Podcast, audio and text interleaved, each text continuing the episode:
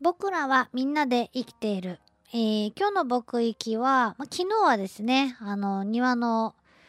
えー、キアゲハの赤様たちのお話だったんですけど、帰ったらですね、新たな卵が発見されまして、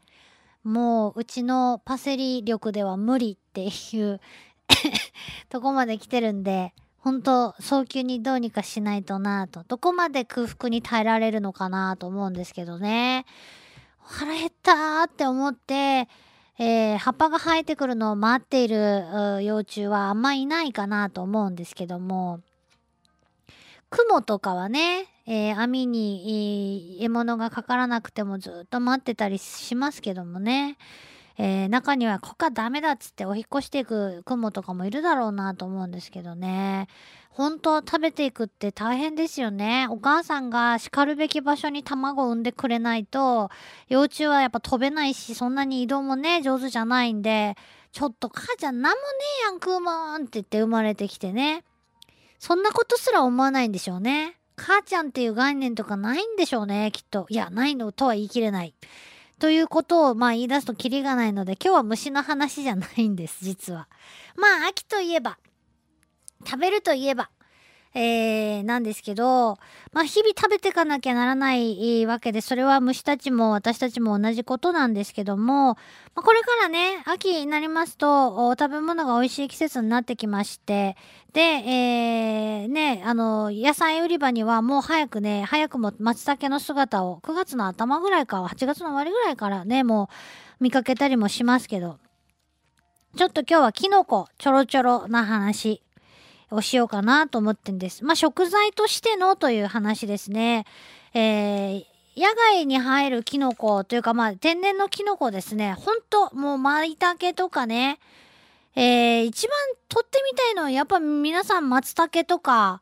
えー、あと椎茸とか、で、本当にやってみたいっていうか、掘ってみたいっていうあのトリュフね。日本では、えー、取れないみたいですけど、日本で言うと丸いコロコロしたのっつったら松原で有名のね、小炉、小炉まんじゅうのね、小炉。これももうなかなか取れなくなってきてると言われてますけど、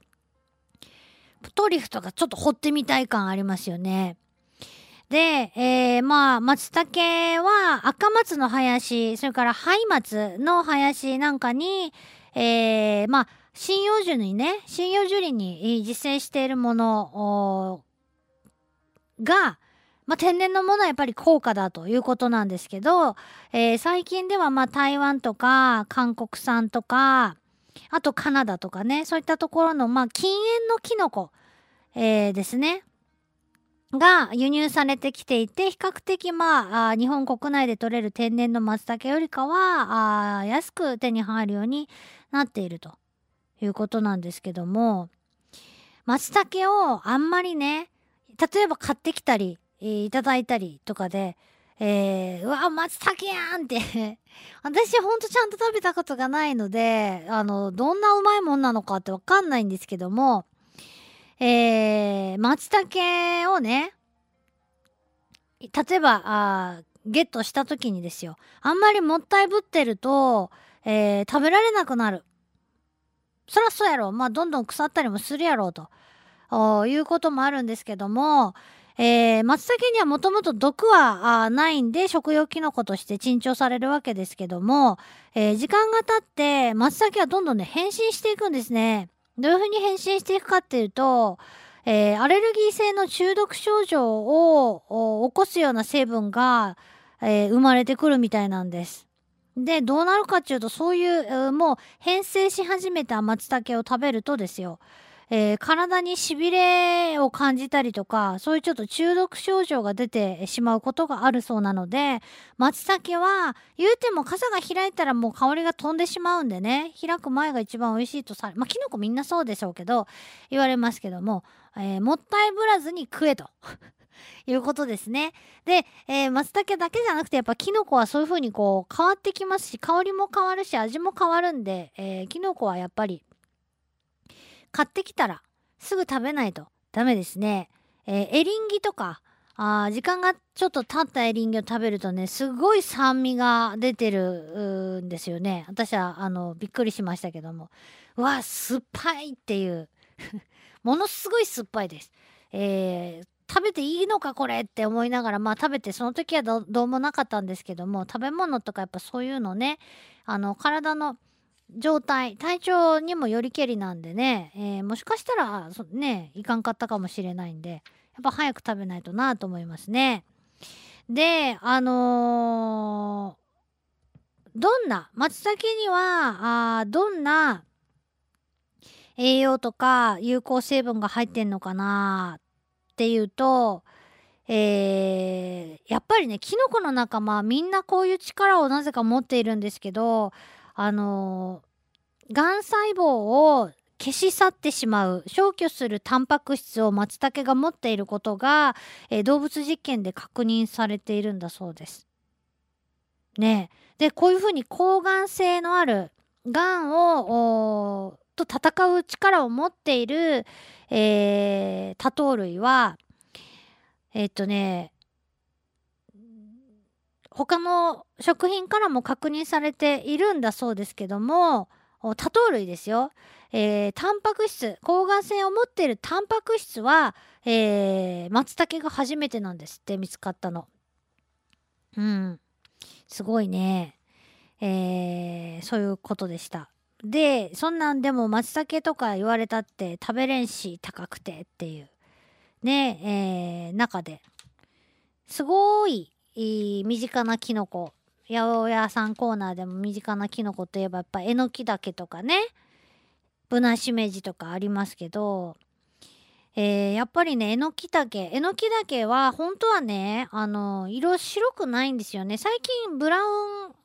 えのき茸みたいな茶色いえのき茸もなんかちょっと日焼けしたねえのき茸みたいなやつが売られていたりもしますけどえのき茸ってもともと白くはないんですね野生のものは。で、えー、長野県がね、えのき茸は全国生産量の半分を占めてるそうなんですけども、その他やっぱりね、福岡県もね、産地なんだそうですよ。で、えー、まあもちろんね、あの栽培種になるので、ね、あの、よくお尻のところに、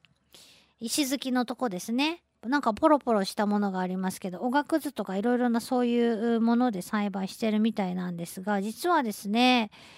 えー、えのきだけには腫瘍の増殖増殖を抑えて腫瘍を排除するという、え強い高腫瘍活性というのが認められているそうです。ね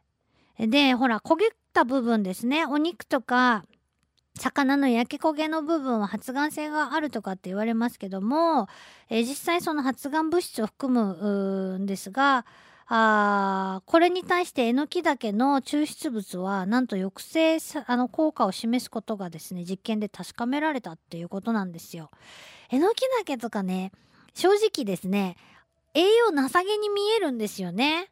これはね本当ものすごい勝手な思い込みやなと思うんですけどえのき茸とかレタスとかね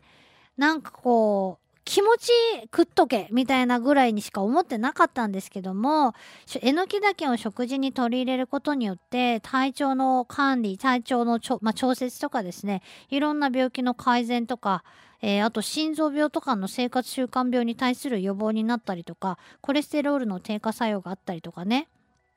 高脂血症、えー、高血圧の改善、えー、とかねそんな働きがもうね、えー、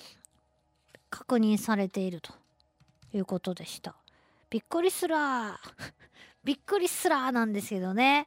そんなわけなんで、まあこれからえのきだけが美味しくなるシーズンですねとは、まあ言いません。一年中ありますしね。えー、だけども、お鍋のシーズンとかなってきますよね。